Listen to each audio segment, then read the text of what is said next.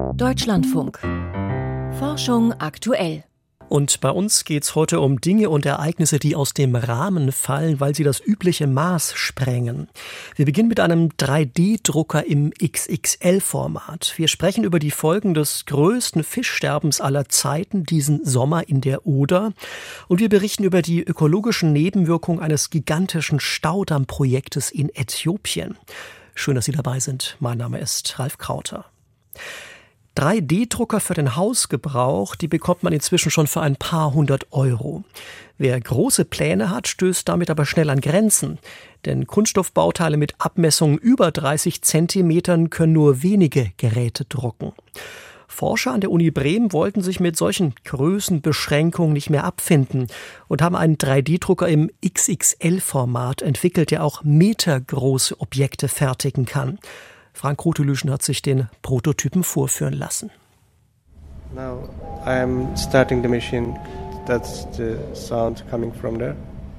Der Campus der Constructor University in Bremen, eine ehemalige Kaserne. Das Labor, in dem Serkan Özkan hantiert, mag früher als Garage für Militärlaster gedient haben.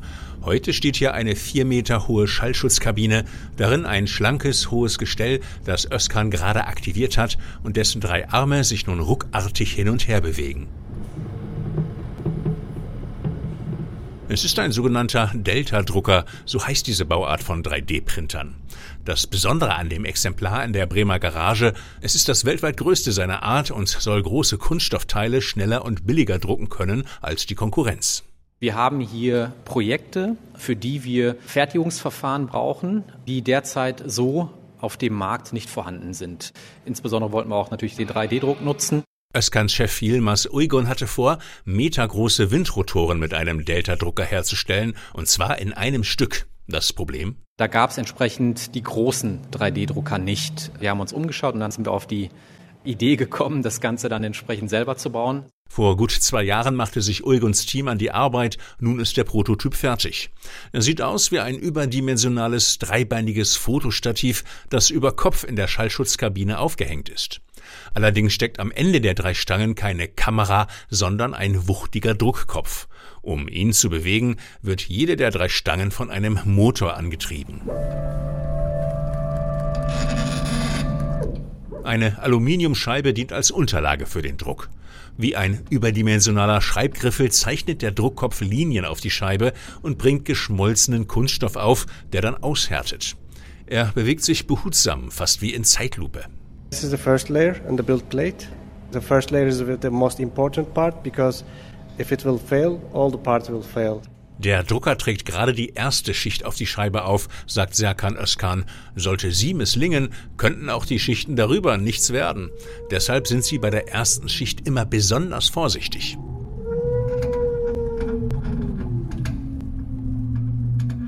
Dann agiert die Maschine deutlich fixer. Die Basis ist fertig, die Schichten darüber sind leichter herzustellen. In den nächsten Stunden wird der Apparat hunderte dieser Schichten übereinander drapieren und eine meterhohe, kunstvoll geschwungene Plastikvase schaffen. Um den Prototyp bauen zu können, hatte das Bremer Team vor allem eine Herausforderung zu meistern. Sie musste die Teile des Druckers größer und stabiler konstruieren als üblich, zum Beispiel den Druckkopf. Da haben wir mit einem kanadischen Unternehmen zusammengearbeitet und diesen Druckkopf auch ein Stück weit immer weiterentwickelt. Und hier haben wir insbesondere einige Probleme. Auch wir haben ein paar Druckköpfe auch kaputt gefahren. Mehrmals war der schwere Druckkopf auf die Scheibe aufgesetzt und dabei zu Bruch gegangen. Die Lösung eine eigens konstruierte Federung, die die Bewegung des Kopfes abfängt. Maximal zwei Meter sind die gedruckten Gegenstände bislang hoch. Nach einem Umbau aber soll der Apparat noch mehr schaffen. Bei diesem könnte man dann bis zu 3,5 Meter dann hoch. Und das ist dann quasi dann auch derzeit jetzt unser Ansporn und das werden wir dann jetzt in der nächsten Zeit dann auch angehen. Außerdem tüfteln die Fachleute an einem Kamerasystem, das die Überwachung der Anlage erleichtern soll, wenn sie ohne Aufsicht arbeitet, etwa über Nacht. Und sie wollen den Vorgang beschleunigen. Zurzeit braucht die Maschine noch Stunden oder gar Tage für einen Druck. Der Trick, auf den Uygun und seine Leute setzen, ist, dass wir multiple Druckköpfe hier benutzen. Derzeit ist ja nur einer im Einsatz. Wir haben mehrere. Und die wollen wir parallel einsetzen, dass beispielsweise bei einfachen Geometrien der große Druckkopf dann schnell das druckt und bei etwas komplexeren Geometrien dann der feinere Druckkopf, der kleinere, dann etwas langsamer druckt. Das ist noch Zukunftsmusik, doch um das Patent bald in die Praxis zu bringen, hat sich das Bremer Team mit einem Unternehmen aus der Automatisierungstechnik zusammengetan. Das hat Interesse daran, Einzelteile zu drucken, die halt sonst so nicht auf dem Markt herzustellen sind mit gewöhnlichen Fertigungstechnologien. Und weil die Industrie bereits an dem Riesendrucker interessiert ist, haben Uygun und seine Leute auch schon ein Start-up gegründet. Es soll das Patent vermarkten. Ein erstes Produkt soll es 2024 zu kaufen geben, spätestens. Frank Grotelüschen über einen 3D-Drucker im XXL-Format entwickelt in Bremen. Vom riesen 3D-Drucker zur riesigen Umweltkatastrophe in der Oder, deren Bilder sich ins Gedächtnis gebrannt haben. Schätzungsweise 200 bis 400 Tonnen tote Fische trieben diesen Sommer im Fluss. Sie waren erstickt, weil sich eine giftige Mikroalge in der Oder rasant vermehrt und ihre Kiemen zerfressen hatte. Ursache der Algenblüte waren wohl salzhaltige Abwässer aus Polens Bergbauindustrie und der niedrige Wasserstand. Gut vier Monate nach dem Massensterben hat der Biologe Christian Wolter mit seinem Team vom Leibniz-Institut für Gewässerökologie und Binnenfischerei in Berlin eine aufwendige Inventur der Fischbestände in der Oder gemacht. Ich habe vor der Sendung mit ihm über die Ergebnisse gesprochen. Wir waren tatsächlich sehr neugierig, was überhaupt an Fischen noch da ist.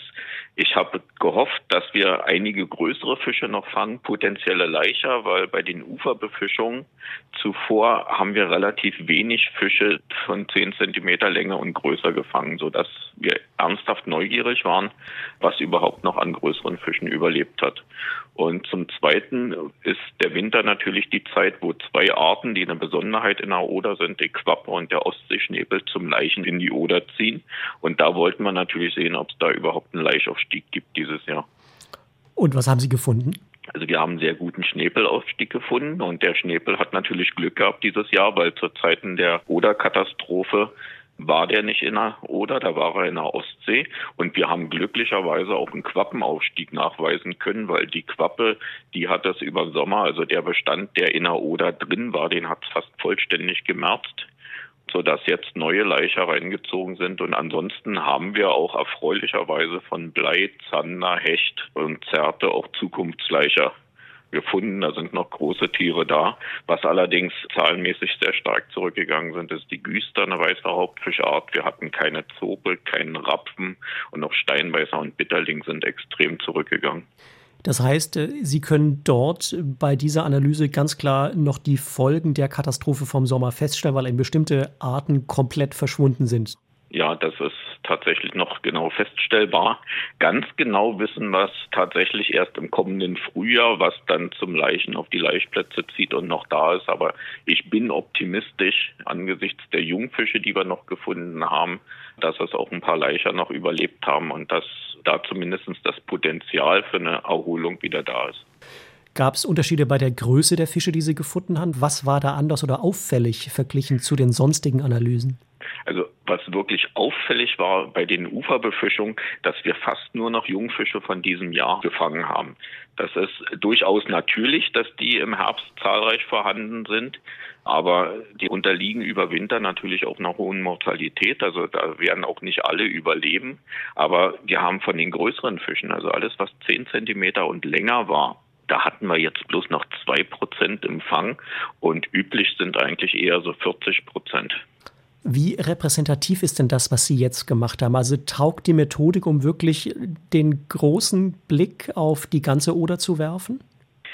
Wir konnten diesmal natürlich nur in einem unteren Abschnitt fischen. Wir haben den oberen Teil, der war zu flach, den konnten wir nicht befischen von Eisenhüttenstadt bis Hohensaaten, aber für den unteren Teil ist die Befischung durchaus repräsentativ. Also man muss bei allen Befischungsmethoden sagen, jede Befischungsmethode hat ihre spezifische Selektivität und man holt auch nie alle Fische raus. Aber da wir mit der gleichen Methode, dem gleichen Verfahren schon seit 1999 arbeiten und praktisch über die Jahre denselben Selektivitätsfehler auch in der Methode haben, ist sie natürlich sehr gut geeignet, um Schwankungen gegenüber den Vorjahren zu sehen und um dann eben doch festzustellen, dass deutlich weniger Fische da sind. Ich glaube, an der Stelle können wir auch noch betonen, dass bei Ihrer Analyse, soweit ich es weiß, keine Fische über die Klinge springen. Ne? Wie läuft das ab? Nein, das ist richtig. Also entweder wir fischen elektrisch oder in dem Fall jetzt haben wir mit einem Schleppnetz gefischt. Die Fische werden an Bord genommen, kommen in belüftete Wasserbehälter bis zum Ende der Befischung und werden dann unmittelbar bestimmt, gemessen, gewogen und wieder zurückgesetzt. Sie haben jetzt gesagt, wir haben also auffällige Veränderungen in den Beständen verglichen mit dem, wie das sonst in den Vorjahren dort war. Was heißt das für die Ökosysteme in der Oder? Sind die jetzt fragiler, als sie vorher waren? Das sind sie in jedem Fall. Allerdings nicht nur jetzt wegen dem Fehlen der Fische. Die Fische haben ein hohes Reproduktionspotenzial, die können sich auch vergleichsweise schnell wieder erholen, wenn nichts passiert. Aber wir haben natürlich auch große Verluste bei den Muscheln festgestellt und Muscheln sind ein sehr wichtiger Filtrierer im Ökosystem, die Algen eben aus dem Wasser filtern und organisches Material aus dem Wasser filtern. Und die fehlen jetzt natürlich in Größenordnung, so dass das System durchaus gefährdeter ist für Algenentwicklung, weil sie nicht so rausgefiltert werden. Wir haben auch eine Fischart, den Bitterling, der seine Eier in Muscheln legt.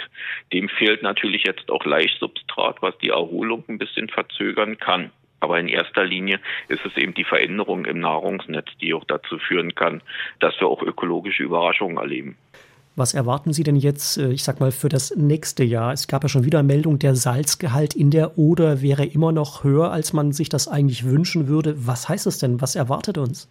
Also was ich unbedingt erwarte, das ist, dass die Politik auf den letzten Drücker tatsächlich noch aktiv wird und dass man noch rechtzeitig vom nächsten Jahr die Einleitgenehmigung dahingehend überarbeitet, dass nicht mehr Frachten als Grenze festgelegt werden, sondern Konzentration, sodass die Einleitung nur in Abhängigkeit praktisch vom Durchfluss erfolgt, um eine bestimmte Höchstkonzentration nicht zu überschreiten. Das ist jetzt unbedingt erforderlich, weil wir natürlich das System jetzt auch vorbelastet haben mit Dauerstadien dieser Alge. Prymnesium parvum, so heißt die Brackwasseralge, hat sich über 300 Flusskilometer entwickelt.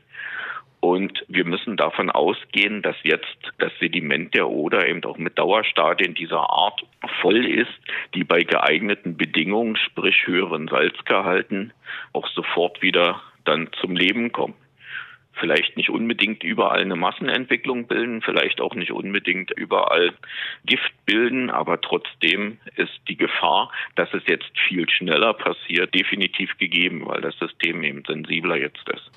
Das heißt, äh, so ein Massensterben könnte sich wiederholen. Die Voraussetzungen dafür wären da. Allerdings müsste es dazu auch noch höhere Temperaturen beziehungsweise wieder Wasserknappheit geben wahrscheinlich, oder ist das nicht so?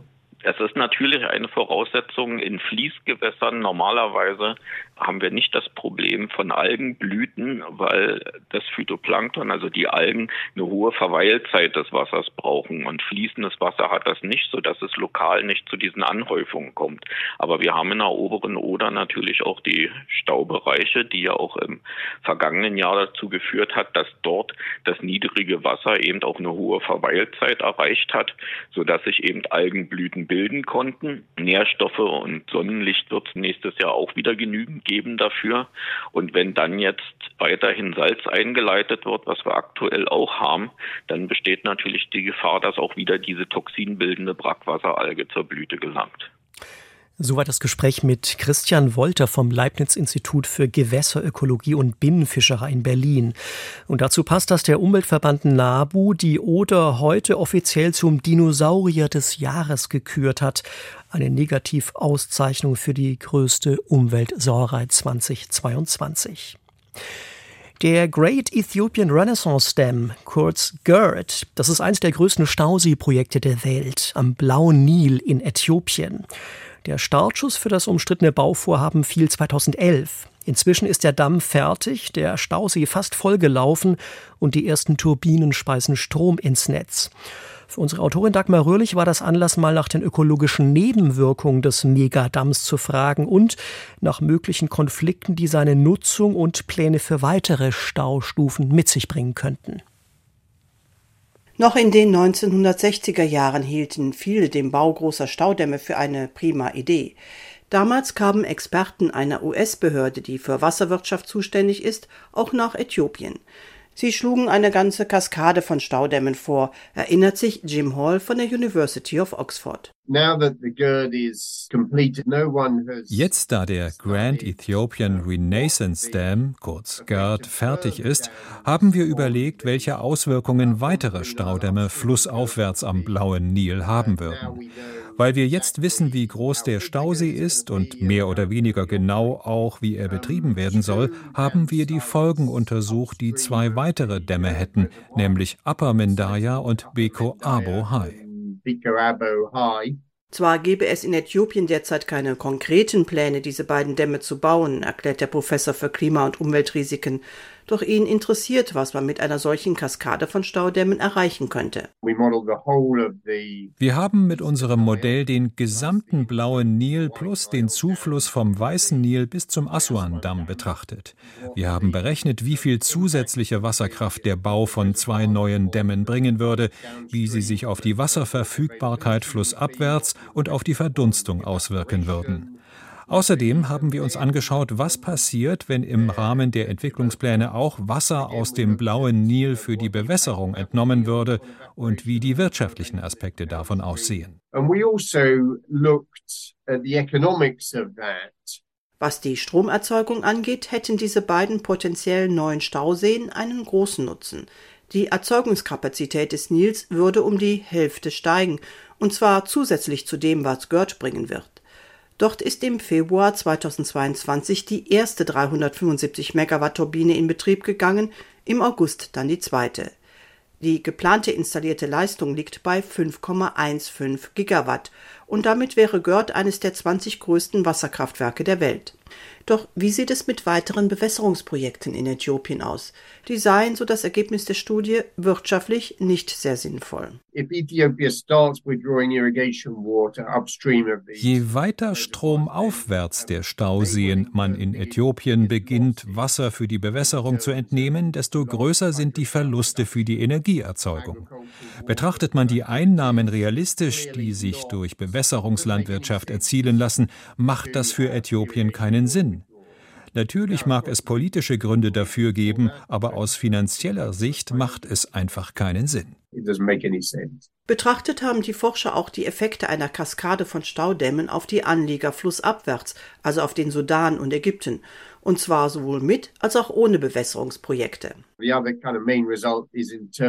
Würden die Staudämme gebaut und nur für die Stromerzeugung genutzt, wären die Auswirkungen ziemlich gering. Es geht um vielleicht zweieinhalb Prozent weniger Wasser, die in den Assuan-Stausee fließen würden. Mit Bewässerungsprojekten wäre der Effekt jedoch spürbar. Der Wasserstand im Assuan-Stausee wäre dann im Durchschnitt merklich niedriger als heute. Zurzeit drehen sich die Diskussionen im Sudan und in Ägypten um die Auswirkungen von GERD selbst. Auch dazu lässt sich inzwischen einiges sagen. Der Stausee sei fast voll und es gebe bislang kaum Folgen flussabwärts, sagt Jim Hall.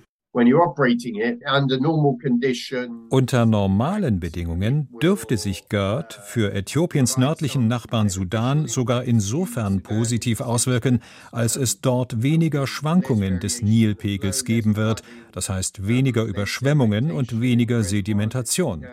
Auch die Ägypter werden mehr oder weniger wie geplant Nilwasser nutzen können. Der Streit ist jedoch programmiert, sobald es eine mehrjährige schwere Dürre geben wird. Dann wird Gerd zunächst einen gewissen Nutzen haben, weil er Wasser zurückhält und es langsamer abgibt. Aber irgendwann sind alle Stauseen sehr leer. Das ist dann die Nagelprobe.